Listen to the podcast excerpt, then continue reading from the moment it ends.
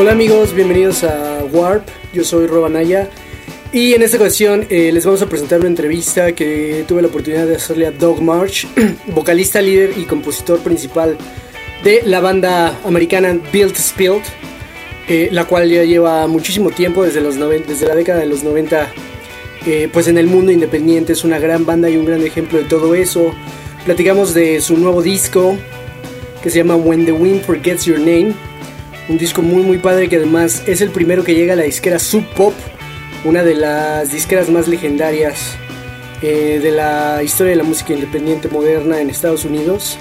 Entonces fue una plática bastante amena, platicamos de todo eso, eh, de todos los logros que han tenido a lo largo de su carrera, eh, dentro, dentro de lo que destaca básicamente pues haber alternado con grandes bandas de la historia como lo fueron Sonic Youth o Dinosaur Jr.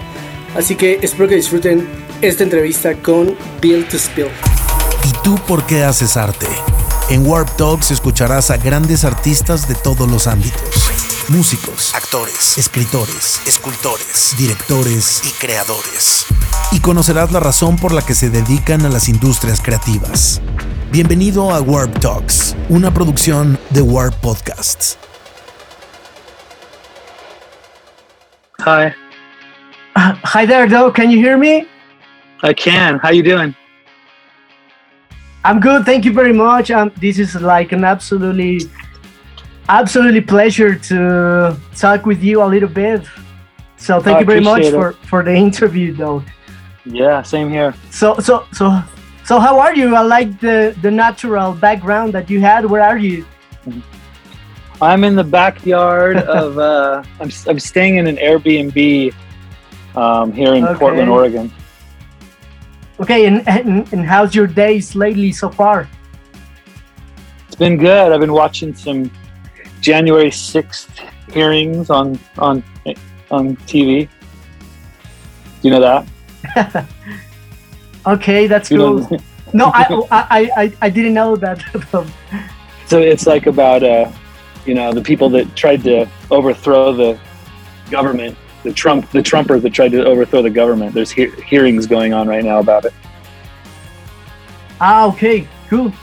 Well, so well, um, we're here to talk about um, because we have finally we have some new music from Built to Spill, which uh, that makes us really happy. I've been here, I've been here the new songs, especially especially Fool's Gold.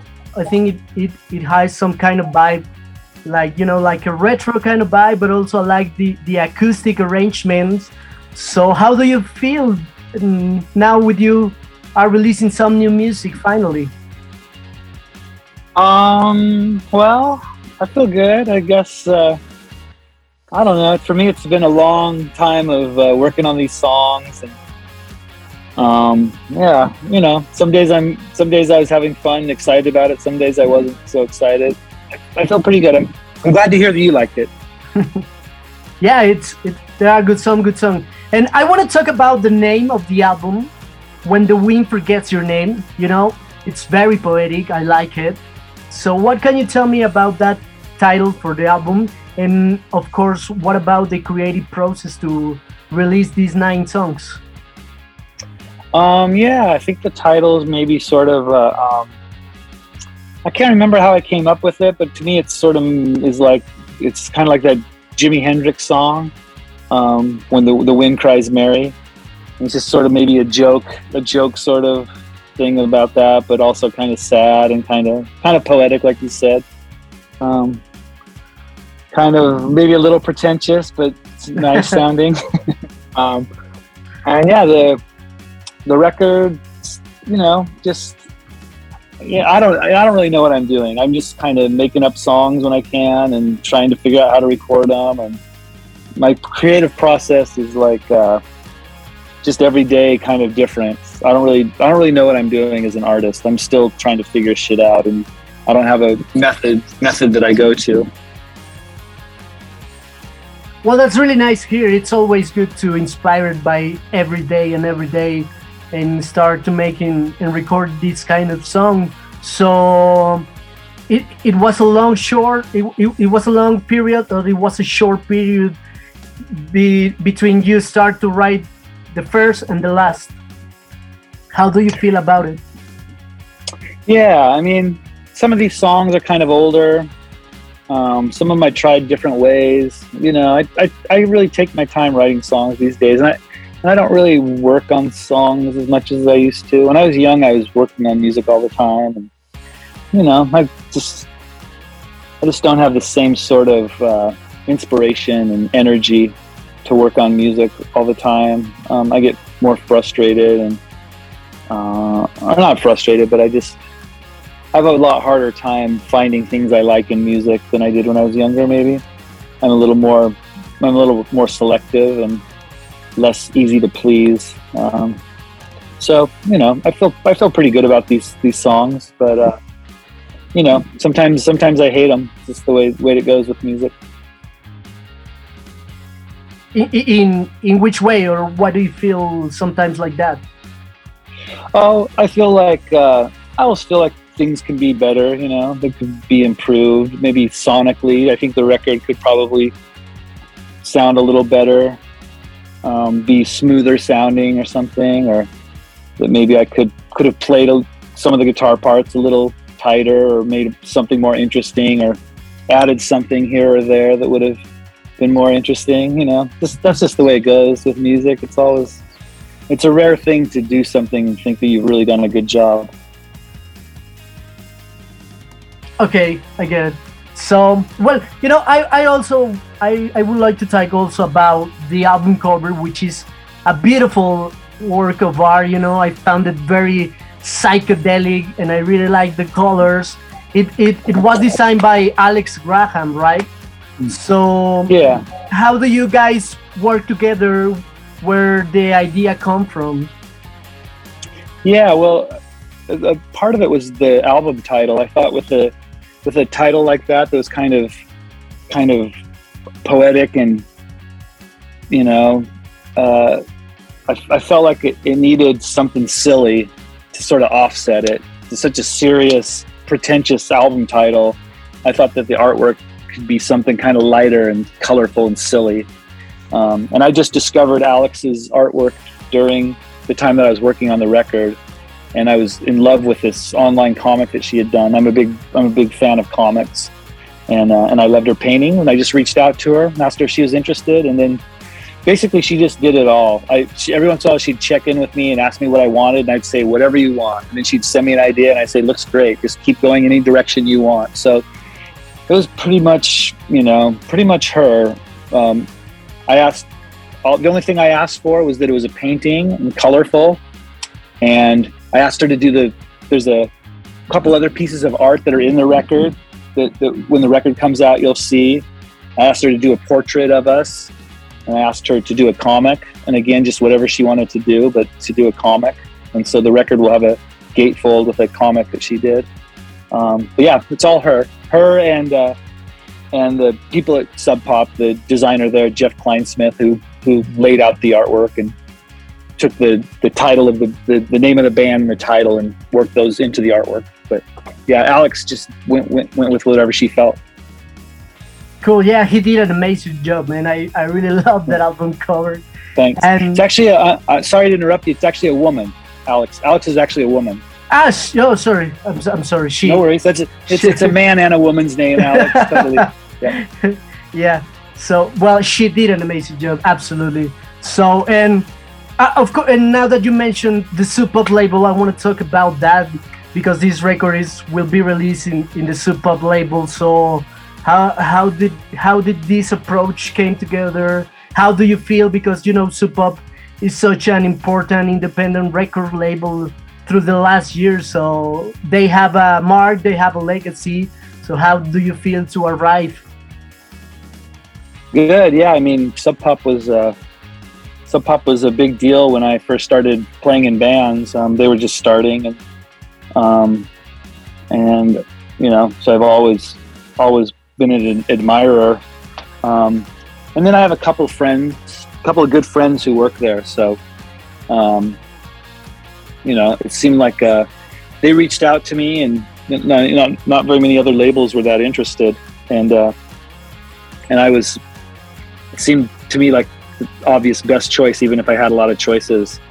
Sub Pop was wh- where I wanted to be, and so far it's been great. I really love all the people I work with there, and I'm really proud to that they uh, decided to work with me. Cool. That's that's good to hear. It's it's it, it was absolutely a good good news to have you Thanks. guys in in Sub Pop, and you know I was I was listening also your your your your record about these songs of Daniel Johnston, and that kind of makes me think you know about maybe the your taste in music. For example, you made this album of covers for Daniel Johnston but in the last years i uh, something that i like about uh, about Built to Spill about the band is that you don't have uh, these boundaries or limits to release some new covers uh, it's not maybe maybe not in in, in an, as an official way but you can find these covers on the internet or on youtube. Uh, i can remember you know uh, one from pavement uh, this the song called here. And i Mhm. also uh, there is one that i personally love which is dear uncle by brian eno one Oh, of my one of my all-time favorites so I, I was thinking about if that kind of music influences on your life For sure, yeah. I mean, that's always the funnest part of our, our of our live shows. Whatever cover we've decided to play, um, I love playing covers, and we went went through a period too, maybe around like around the time that Scott and, and Brett quit the band, and we placed we were placed with Steve and Jason on drums and bass, like in around nine, around 2012. Um, and when we got those new guys in the band, we learned a bunch of covers, and it was so fun. I, I, we had a couple shows. We even played a few shows where we just played a whole set of covers. And to me, that's the, the funnest part of playing music is playing, being able to play these songs that you love so much, and you know. And for the most part, for the most part, every song we've covered has been a song that we just love. You know, every and we- maybe here or there we've done one that we're maybe is a little bit of a joke or something, but most of them are things that we're passionately, you know, crazy about, and that's that's the funnest part of making music to me is covering people's songs. Cool. And speaking about that, do you remember um, how it was your first approach uh, with music? Maybe when you were a kid, maybe when you were a teenager. What kind of music uh, do you listen to? Yeah, well, when I was young and first started playing guitar, I didn't want to play any covers, and to me, like playing covers was meant you weren't a real artist, um, and that only people who could make up their own songs were good artists. And you know, I regret that I felt that way. I could have learned a lot, um, but yeah, I mean, you know, I, I I just grew up with the radio, listening to all kinds of stuff. Uh, and, and when I was a young, when I was a kid, the top forty radio had you know, rock and roll and soul music and country music and funk and you know, just kind of had everything.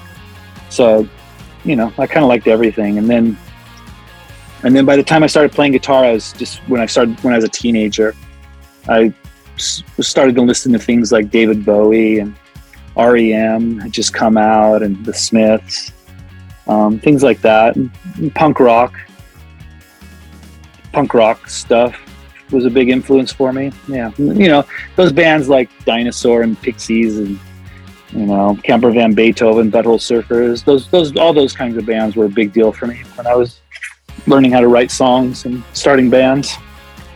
Are, are you still SST. are, are you still are you still feeling close and feeling close to those bands and those memories still?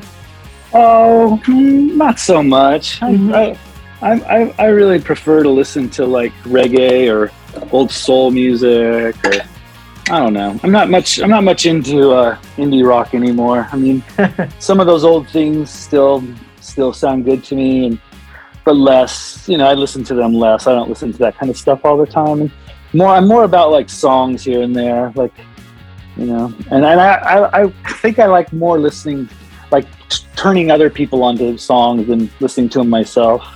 Like sharing sharing the things that I loved when I was a teenager with my friends more than I like to just listen to them on my own. Cool, that's good to hear. So there is there is no no kind of nostalgia in now in your days? I'm not a very nostalgic person. I mean, we go out and play shows and we play these old songs, but for me, it doesn't feel nostalgic. It feels like, you know, I, I imagine I, I know that for the people listening, it's nostalgic because they might not have heard these songs in years. But for me, I play them all the time, and for me, it's, you know, I'm in the moment. I'm like trying to play this old song. I'm trying to play it today and try to play it better than I played it back then, and make I, I try to make a little changes to it that make it a better song to my taste today. Cool, man. That, that that's really interesting because you know. Um, you will be turning 30 years of career man.